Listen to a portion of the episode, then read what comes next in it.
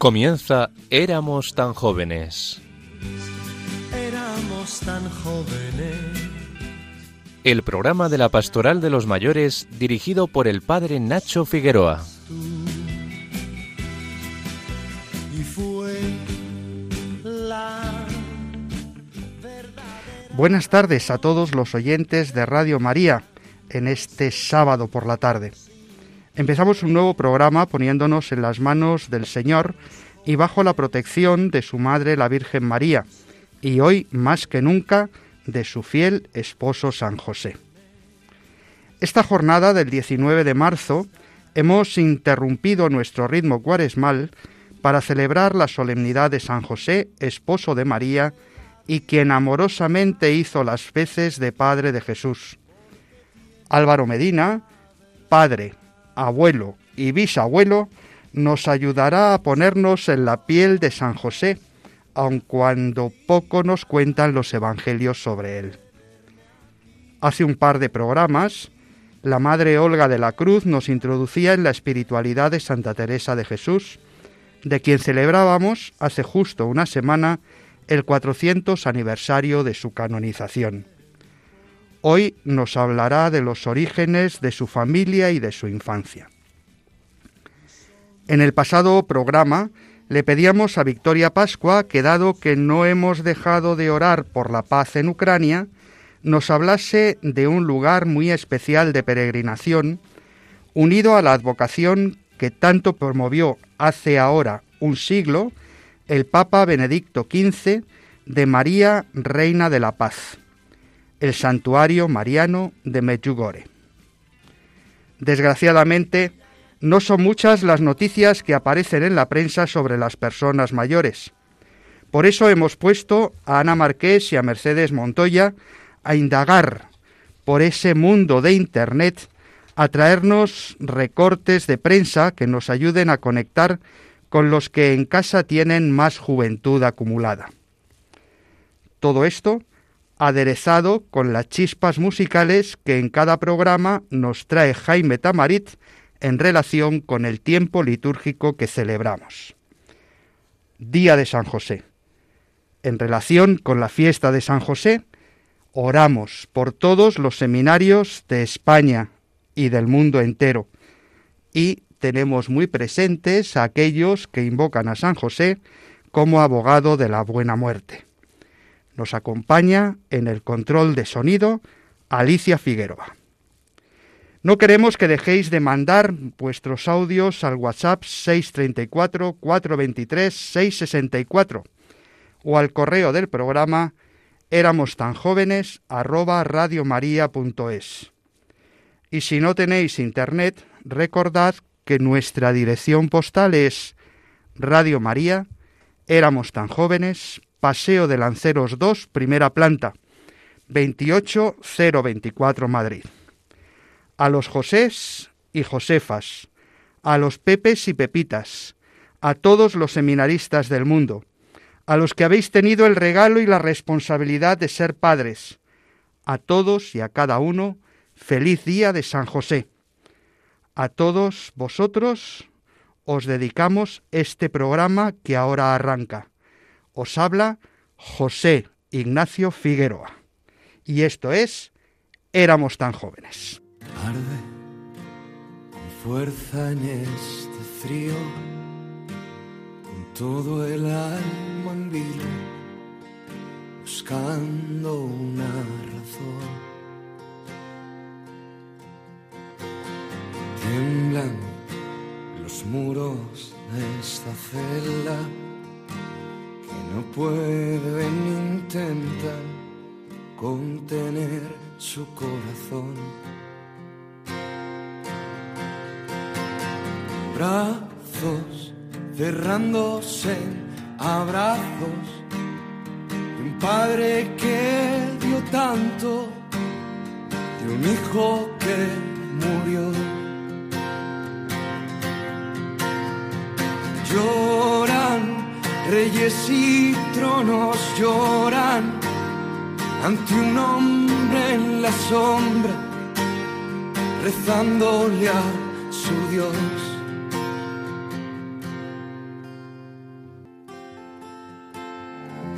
Calla en el silencio, grita, se le traspasa el alma, sufre su condición. Un te quiero mudo en un silencio acogedor, un humilde carpintero duerme en brazos a su Dios. Un te quiero mudo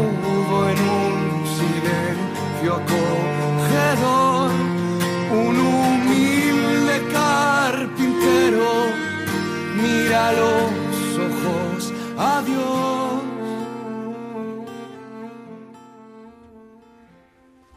Un humilde carpintero duerme en brazos a su Dios. Álvaro, creo que este canto tan hermoso del grupo Hakuna nos introduce muy bien a esa figura de San José y esos sentimientos que tendría en aquellos momentos. Pues sí, nos introduce maravillosamente. Y en efecto, qué poco sabemos de San José.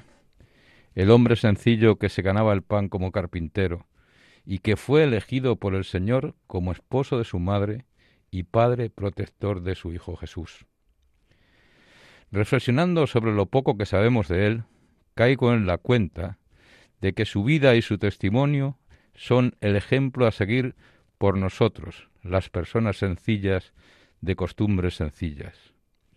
En la Biblia no aparece ni una sola palabra que pronunciara San José. Sin embargo, su comportamiento es como el grito del silencio.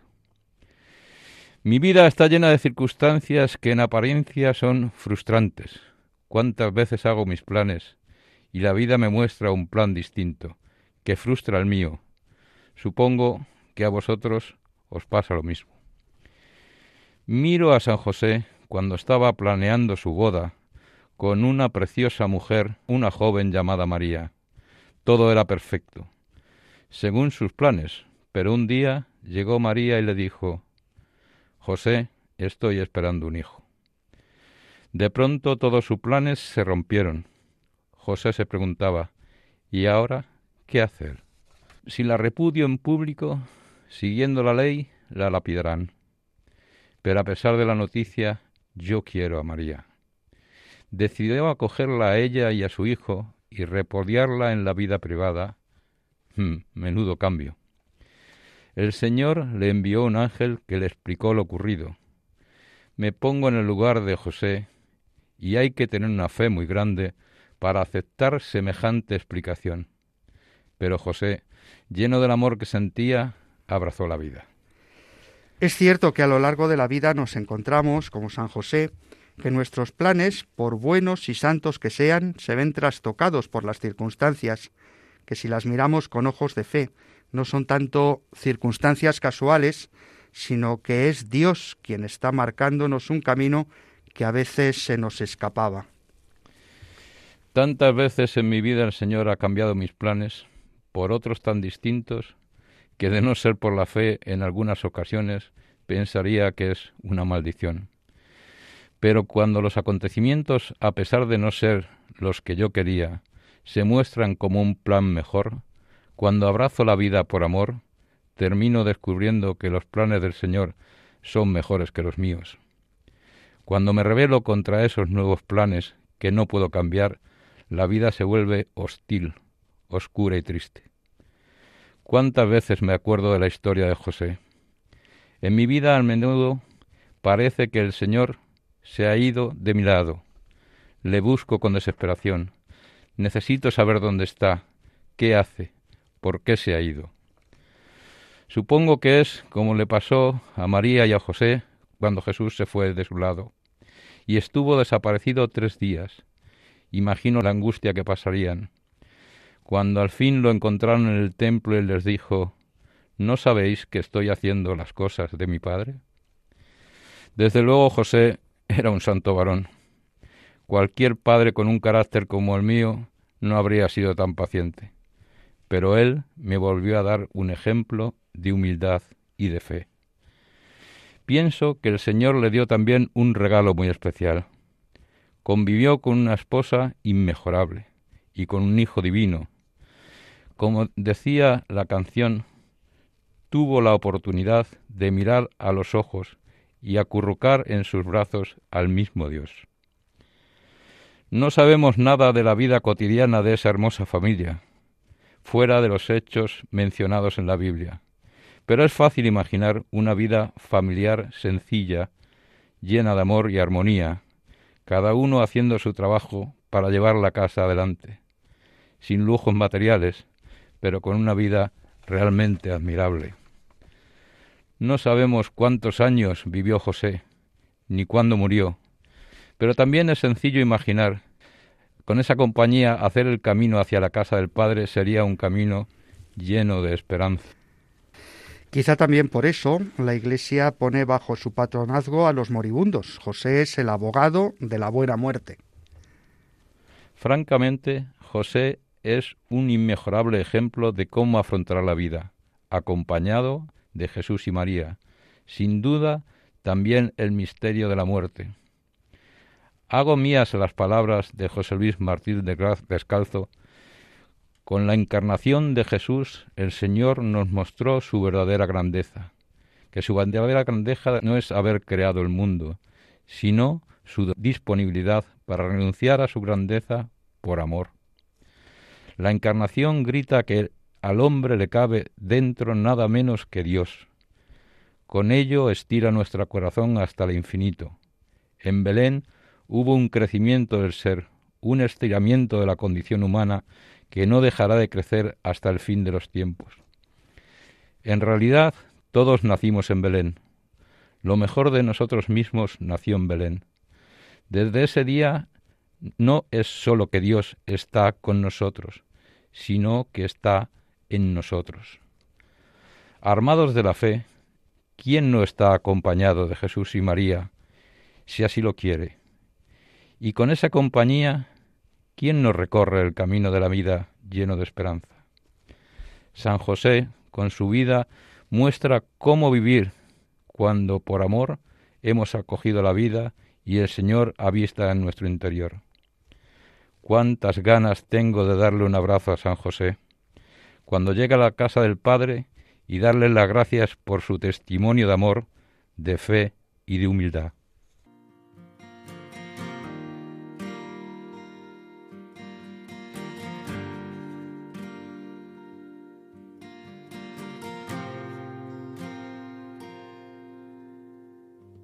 Arde con fuerza en este frío,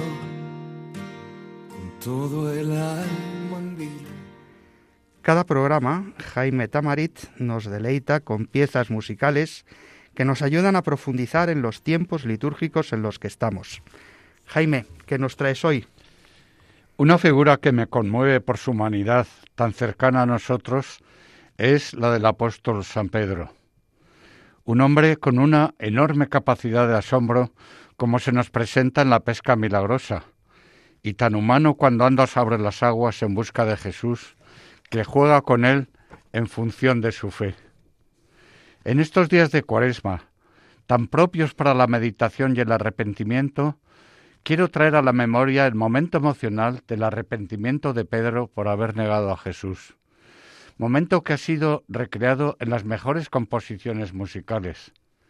Así, por ejemplo, Orlando de Lasso, compositor nacido en 1532 en Mons, en Bélgica, su trabajo final fue la exquisita colección de 21 madrigales espirituales, Las lágrimas de San Pedro, dedicados al Papa Clemente VIII. Publicación póstuma de 1595, pues Lasso muere en Múnich el 14 de junio de 1594. Esta composición es un ciclo de 20 madrigales basados en 20 poemas de Luigi Transilo, que representan las fases del dolor experimentado por San Pedro después de su rechazo de Cristo y su recuerdo de la amonestación de Cristo. La composición del Lasso está escrita para siete voces y el simbolismo numérico juega un papel global. Las siete voces representan los siete dolores de la Virgen María. El tercer eh, motete de esta hermosa obra dice así, por tres veces a la importuna y audaz sirviente, al siervo y a la turba culpable, dijo y juró que jamás fue discípulo de su Señor, que no lo conocía. El gallo, que anunciaba contumaz el día, proclamó el testimonio que te tenía. Cuando percibió el grave fallo apenas cometido, su mirada se cruzó con la de Cristo.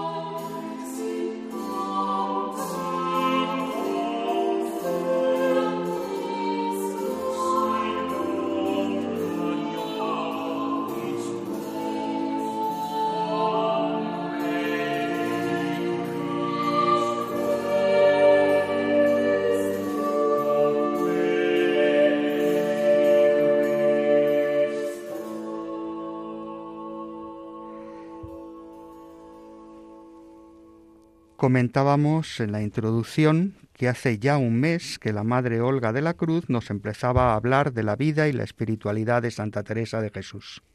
Hoy nuestra Carmelita de cabecera nos sigue hablando de su infancia.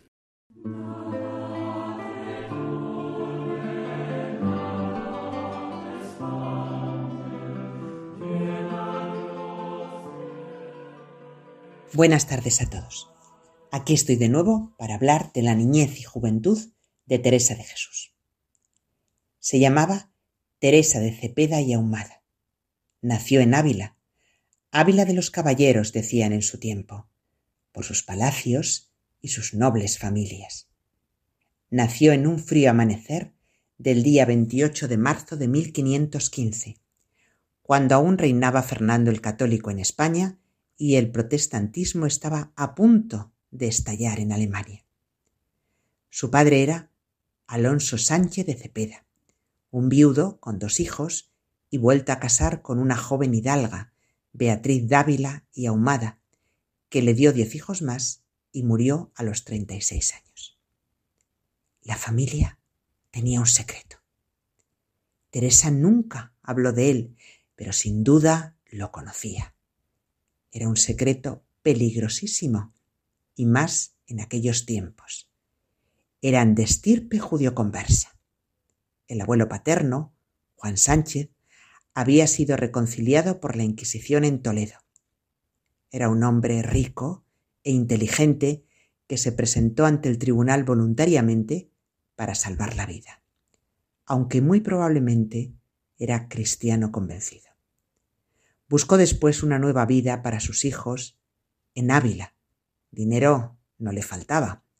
Y ellos se casaron con mujeres de limpia sangre, cristianas viejas, como se decía entonces, con tierras y rentas de familias hidalgas. Ellos mismos, ante la Chancillería de Valladolid, con dinero de nuevo, ganaron el pleito de hidalguía, con testigos falsos, pero lo ganaron. Ya eran hidalgos. Ahora tenían que vivir como tales, es decir, sin trabajar. Y don Alonso murió arruinado. Los hijos varones habían ya emigrado a América para hacer fortuna, pero solo uno de ellos, Lorenzo, lo consiguió. Fue el hermano que ayudó a Teresa a fundar San José. Para entender a Teresa, su desprecio por la honra, su en el fondo desconfianza de los nobles y sus amistades leales con los mercaderes, hay que saber su origen, su origen judío converso. La niñez de Teresa fue muy feliz. Estaba rodeada de afecto y de buenos ejemplos. Y así escribe. Éramos tres hermanas y nueve hermanos. Todos parecieron a sus padres por la bondad de Dios en ser virtuosos, si no fui yo, aunque era la más querida de mi padre. He lástima cuando me acuerdo las buenas inclinaciones que el Señor me había dado y cuán mal me supe aprovechar de ellas. Las buenas inclinaciones se debían a la devota educación de su madre. Rezaban el rosario, daban limosnas, no tenían esclavos como otras familias porque su padre no lo podía sufrir de piedad. Leían buenos libros que su padre tenía cuidado de tener para sus hijos. ¿Y a qué jugaban?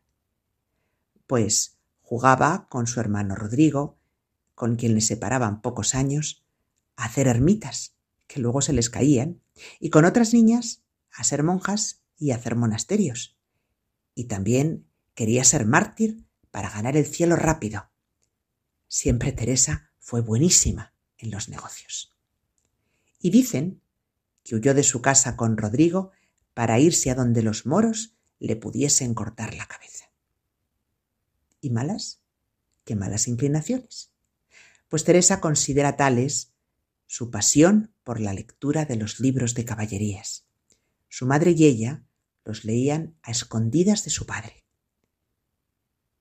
Era tan aficionada como tantos españoles del siglo XVI, desde el rey Felipe II y su padre Carlos V para abajo, era tan aficionada a su lectura que si no tenía libro nuevo, no tenía contento, confiesa.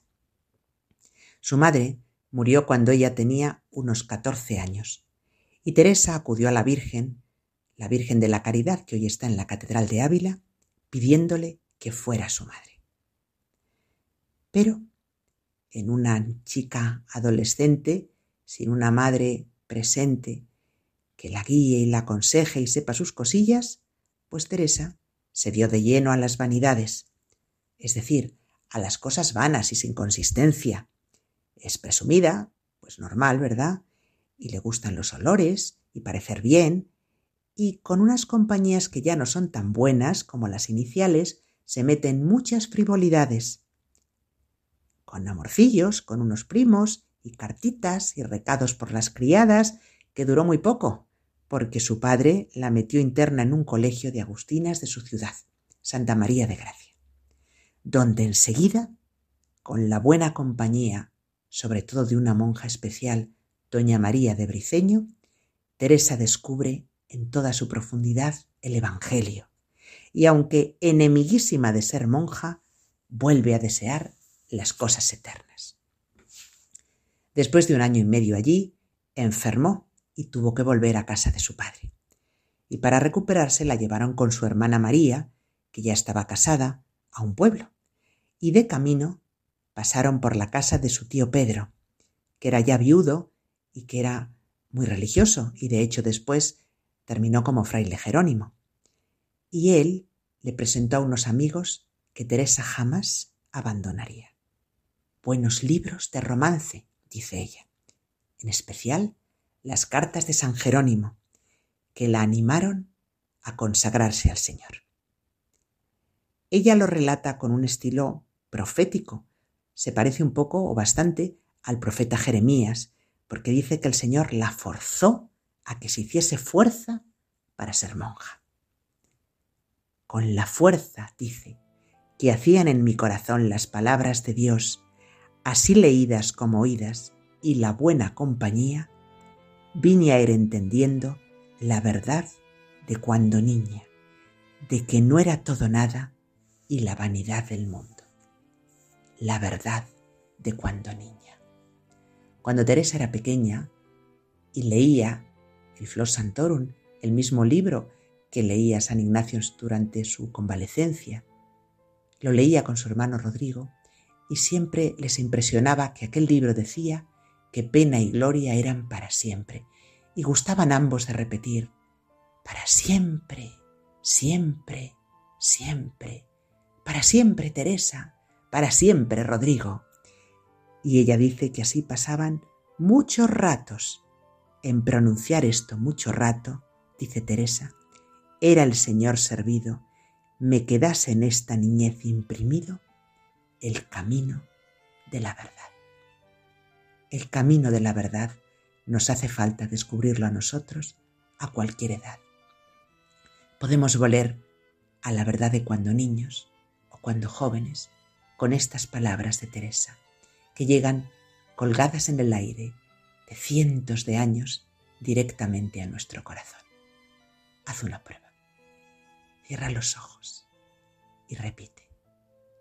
Para siempre, siempre, siempre. Para siempre, siempre, siempre. Solo es Dios. Para siempre. Para siempre. Muchas gracias, Olga de la Cruz. Siempre es un placer escucharte. Seguimos en Radio María, en este espacio que se llama Éramos tan jóvenes, en esta tarde de San José, esperando vuestros mensajes al WhatsApp 634 423 664. En la Pasión según San Mateo, obra cumbre de San Sebastián Bach, el compositor expresa con una maestría sublime el momento de arrepentimiento en el que después del canto del gallo Pedro sale afuera y llora amargamente. El tenor que narra el pasaje evangélico expresa de manera sublime el sentimiento de pena y dolor como sólo puede hacerlo la música. Esta expresión de la pena de Pedro Apóstol por haber negado tres veces al Señor va seguido en esta obra por un aria para soprano en la que se pide piedad y misericordia. Dicen así estos versos. Entonces él se puso a echar maldiciones y a jurar diciendo, No conozco a ese hombre. Y enseguida cantó un gallo. Pedro se acordó de aquellas palabras de Jesús. Antes de que cante un gallo, me negarás tres veces. Y saliendo afuera, lloró amargamente. Y sigue con el aria para contralto, que dice así. Apiádate de mí, mi Dios, y considera mi pena. Dirígeme tu mirada, mi corazón y mis ojos ante ti vierten lágrimas amargas.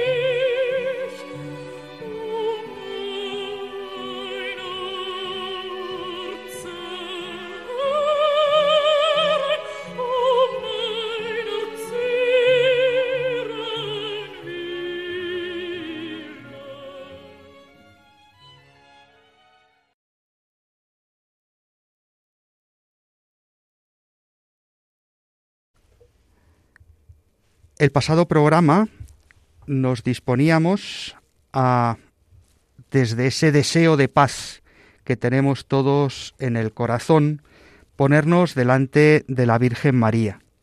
Y desde ahí le proponíamos a Victoria Pascua, nuestra viajera de cabecera, que nos ayudara a peregrinar especialmente a Medjugorje, donde contemplamos a María, Reina de la Paz.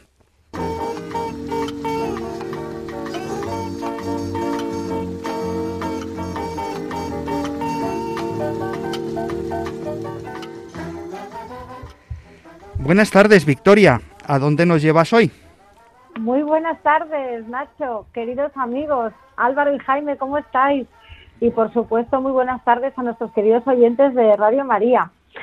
Pues sí, Nacho, como decías, lo prometido es deuda y en ese deseo de que llegue pronto la paz eh, a Ucrania, en ese deseo creo que estamos todos, pues hoy nos vamos a la casa de la Reina de la Paz en Meyugore os cuento que Medjugorje es un pueblo situado al sur de Bosnia-Herzegovina y el 24 de junio de 1981 comenzaron allí una serie de apariciones y revelaciones a media docena de jóvenes de esta localidad, los que conocemos ahora como los videntes y que hasta la actualidad manifiestan recibir mensajes de la Virgen María, a quien allí denominan la Gospa, que en croata significa la señora. Hemos de apuntar que dichas apariciones o dichas videncias todavía están en estudio por parte de la sede apostólica y por tanto la Iglesia no se ha definido sobre su autenticidad. Si bien, dado que en torno a esa experiencia de los videntes se ha generado todo un movimiento pastoral que está dando muchos frutos de conversión, hace unos años la Santa Sede autorizó a que se organizasen peregrinaciones parroquiales, diocesanas y de grupos eclesiales a este lugar. Por tanto, mm, ¿cómo se organizan estas peregrinaciones? Eso, eso es, Nacho. Efectivamente, desde hace unos años cada vez son más los grupos que peregrinan a Medjugorje y lo hacen eh, desde una perspectiva pastoral y de fe y no solo como curiosidad, ¿no? Por los hechos más o menos extraños que allí acontecen. Eh, cuando el peregrino llega a Medjugorje, lo primero que se encuentra es una parroquia eh, regida por una comunidad franciscana y dedicada a Santiago Apóstol y que insiste mucho en que eh, en eso de que no es de que no es un santuario sino que es una parroquia una parroquia donde se realizan las actividades pastorales de cualquier otra parroquia del mundo pero con una atención muy especial a los cientos de miles de peregrinos que pasan por allí continuamente. La verdad que impresiona ver la cantidad de sacerdotes que están dispuestos a atender las largas filas de peregrinos esperando para confesar. La parroquia está también rodeada de altares y capillas donde los fieles pueden encontrar un lugar para orar tranquilamente y en paz. Cada día se celebran misas en docenas de lenguas, de modo que cualquier peregrino puede encontrar una misa que pueda entender y en la que pueda participar. Y cada día también los franciscanos celebran una misa en croata en la explanada posterior de la parroquia que se puede seguir traducida en todas las lenguas a través de diferentes frecuencias de radio. Además, hay lugares muy especiales, además de la parroquia, para orar en Medjugorje, ¿verdad? Sí, exactamente, así es. Muy cerca del pueblo de Medjugorje se encuentra el Monte Podro, donde comenzaron las apariciones y eh, donde muchos peregrinos siguen subiendo y bajando el monte mientras rezan el rosario.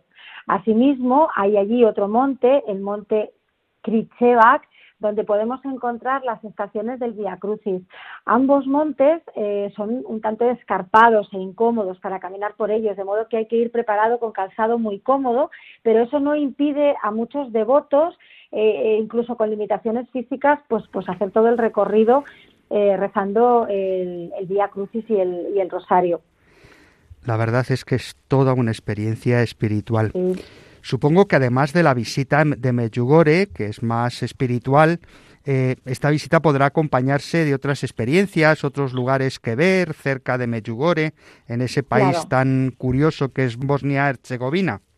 Eso es, eh, efectivamente muchos grupos cuando viajan a esta región de la antigua Yugoslavia pues completan su experiencia espiritual en Medjugorje con, por ejemplo, dos lugares cercanos al que siempre se hacen visitas desde allí, que son Mostar, ciudad que es muy conocida sobre todo por su famoso puente viejo, que es eh, todo un símbolo de unión de culturas, dado que en una orilla eh, del río Neretva está el barrio cristiano con sus iglesias y en la otra el barrio musulmán con sus mezquitas. Es un símbolo arquitectónico de la arquitectura otomana, mandado construir eh, por Solimán el Magnífico en el siglo XVI, que fue declarado Patrimonio de la Humanidad. Eh, la verdad que es un puente que sobrevivió cuatro siglos a terremotos, inundaciones y, guerras y que finalmente cayó sobre el río en el año 93, en 1993, en la guerra de Bosnia. Eh, reconstruido posteriormente, una vez firmada la paz, bajo la dirección y supervisión de la UNESCO. Y el 23 de julio del 2004 se reinaugura el puente y, claro, lo importante del mismo es ese símbolo que significa la reconciliación nacional en Bosnia-Herzegovina. Otra visita que se suele hacer desde Meyugore es la excursión a las cataratas de Kravice, consideradas una de las maravillas naturales de Bosnia. Allí eh, el río Trevisat cae en pico a un estanque de color esmeralda desde 25 metros de altura en un paisaje, la verdad que idílico.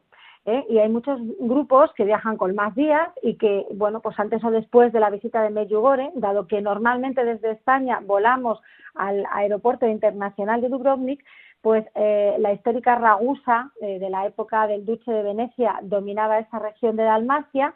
Se puede hacer un día de excursión al país vecino de Montenegro, donde el paisaje y ciudades como Kotor y Peraz pues, pues cautivan, cautivan a cualquier viajero.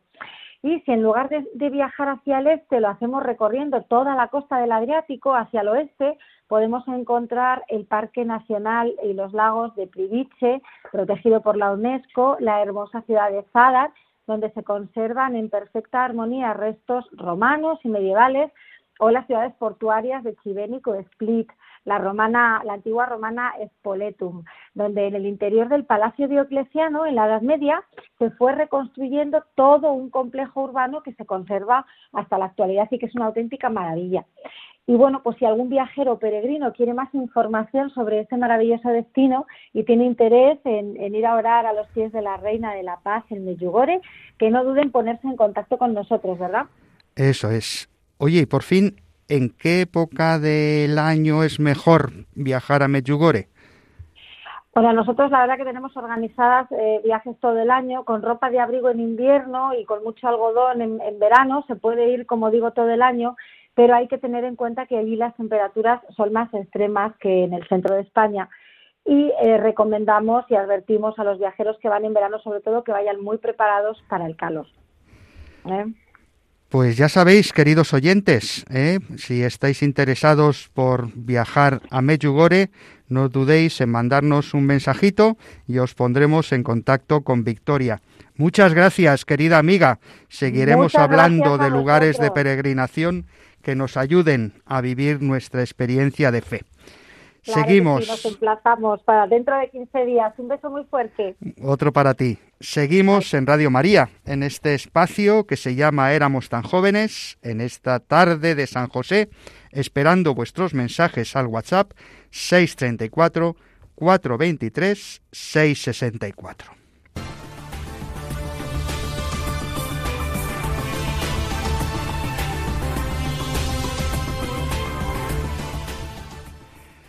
Y empezamos una nueva sección en nuestro programa, las noticias de los mayores.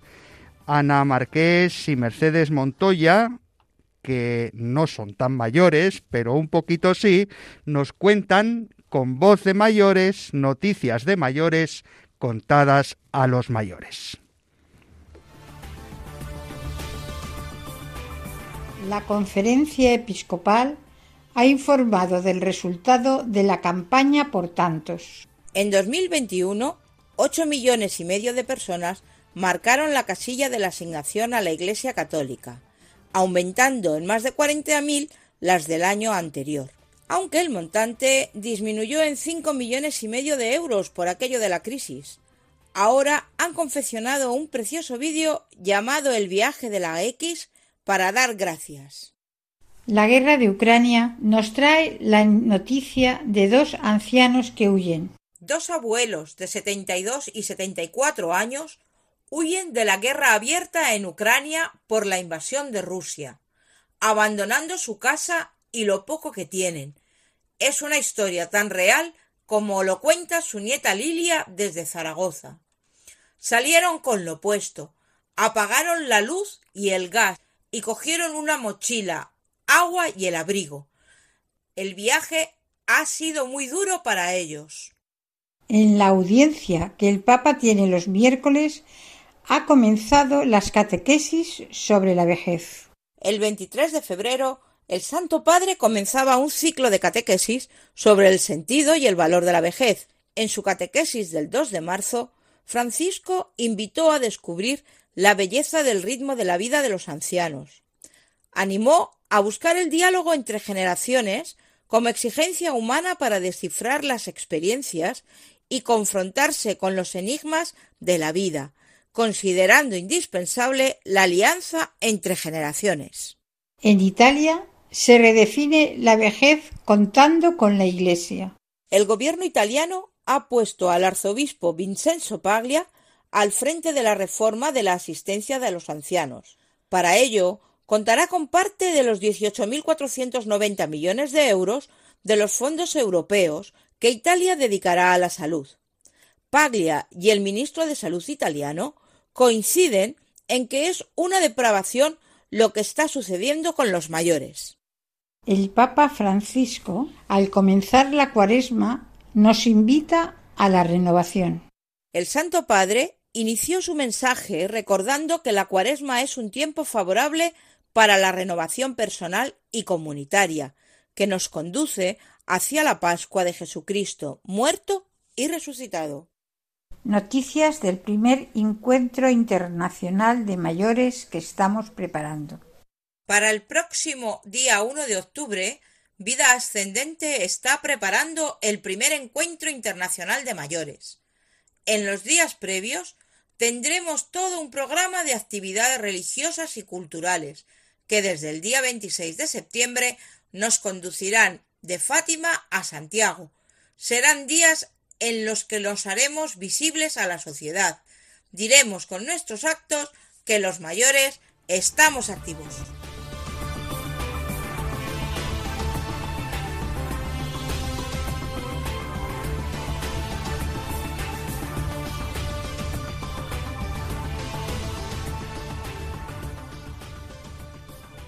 Todas estas noticias y muchas más las venimos recogiendo en el boletín eh, digital que solemos distribuir por medio de WhatsApp y redes sociales desde Vida Ascendente. Por tanto, si te interesa estar informado o informada de las noticias del mundo de los mayores, no tienes más que escribirnos al WhatsApp 634 423 664 o mandarnos un correo electrónico a éramos tan jóvenes arroba radiomaria.es.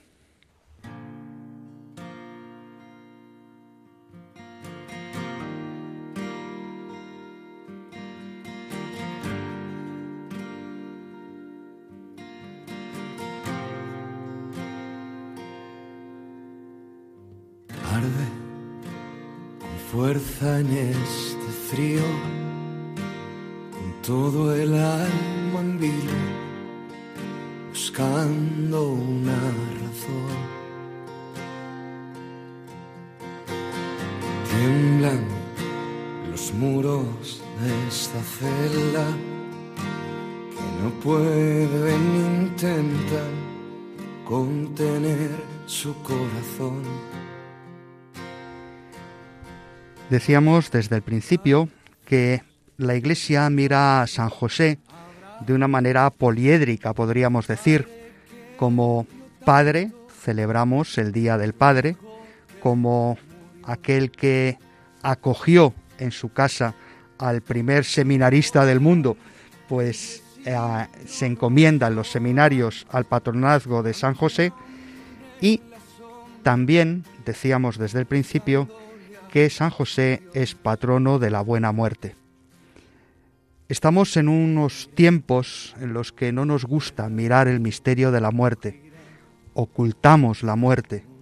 Los cementerios se han convertido en jardines donde no queremos ver el dolor, el sufrimiento, la ruptura que supone decir adiós a los seres queridos.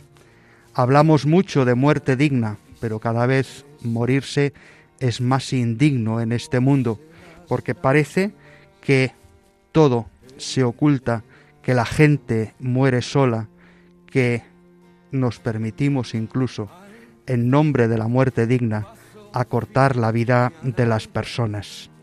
Creo que el día de San José es un buen momento para hablar de la muerte digna, pero digna desde el Evangelio, digna desde el acompañamiento de la familia, como esa sagrada familia acompaña a San José. Es un momento para rezar por aquellos que se encomiendan a San José en el momento de la partida. Oramos también a San José poniendo la muerte en sus manos.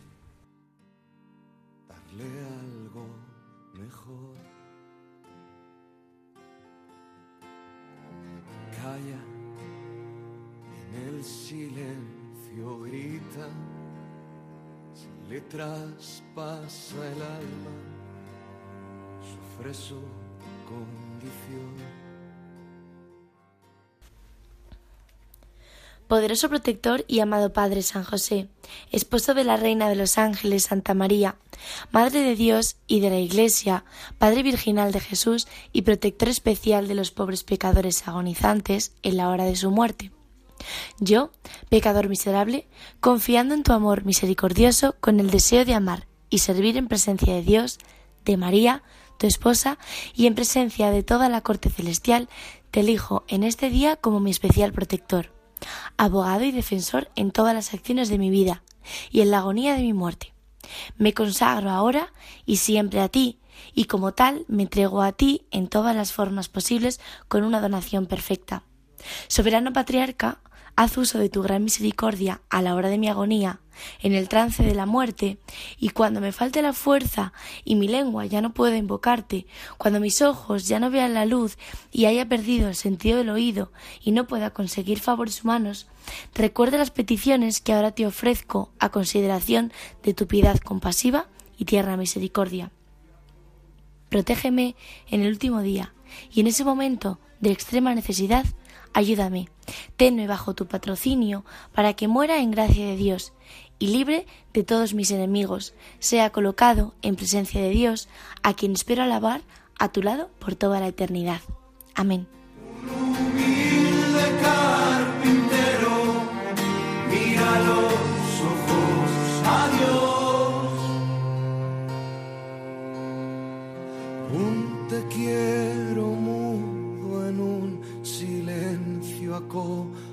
Un humilde carpintero, mira los ojos a.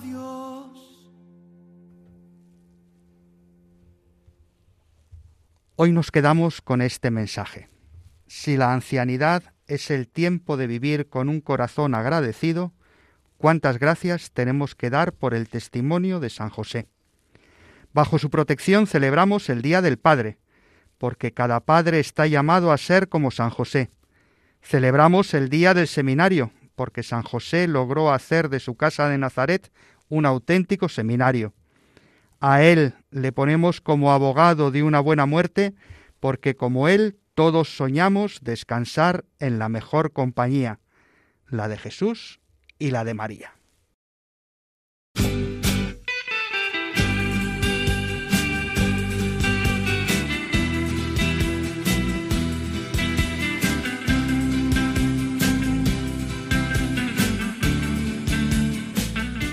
Nos despedimos de toda la audiencia en este programa que esperamos haya resultado de vuestro agrado. Ya sabéis que podéis volver a escuchar este espacio buscando en los podcasts en la web de Radio María por el nombre de nuestro espacio, Éramos tan jóvenes. Podéis mandarnos vuestros comentarios y sugerencias por correo electrónico a éramos tan jóvenes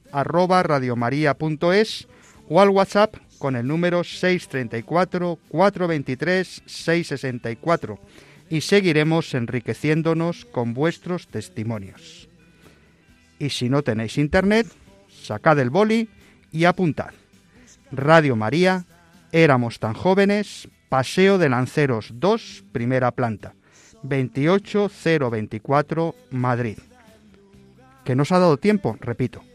Radio María, éramos tan jóvenes, Paseo de Lanceros 2, primera planta, 28024, Madrid. Agradecemos su colaboración a Álvaro Medina, Olga de la Cruz, Victoria Pascua, Victoria Sesmero, nuestra juvenil voz en off, y Jaime Tamarit. Estuvo en el control Alicia Figueroa y se despide de todos el padre Nacho Figueroa. Que el Señor Jesús y su Madre la Virgen sigan cuidando de todos sus hijos y especialmente de los ancianos más débiles y acompañen a los que se sienten más solos. Nos encontramos de nuevo, si Dios quiere, dentro de dos sábados, a las 18 horas 6 de la tarde en Baleares, que siempre nos olvidamos de ellos, y la península, las 5 en Canarias. Os dejamos con el Santo Rosario, luego las vísperas y la misa vespertina del domingo. Dios y la Virgen os bendigan a todos.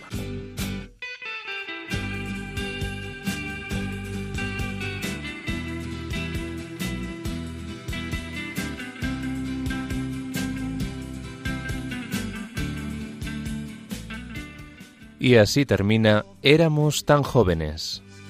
Éramos tan jóvenes. El programa de la Pastoral de los Mayores dirigido por el padre Nacho Figueroa.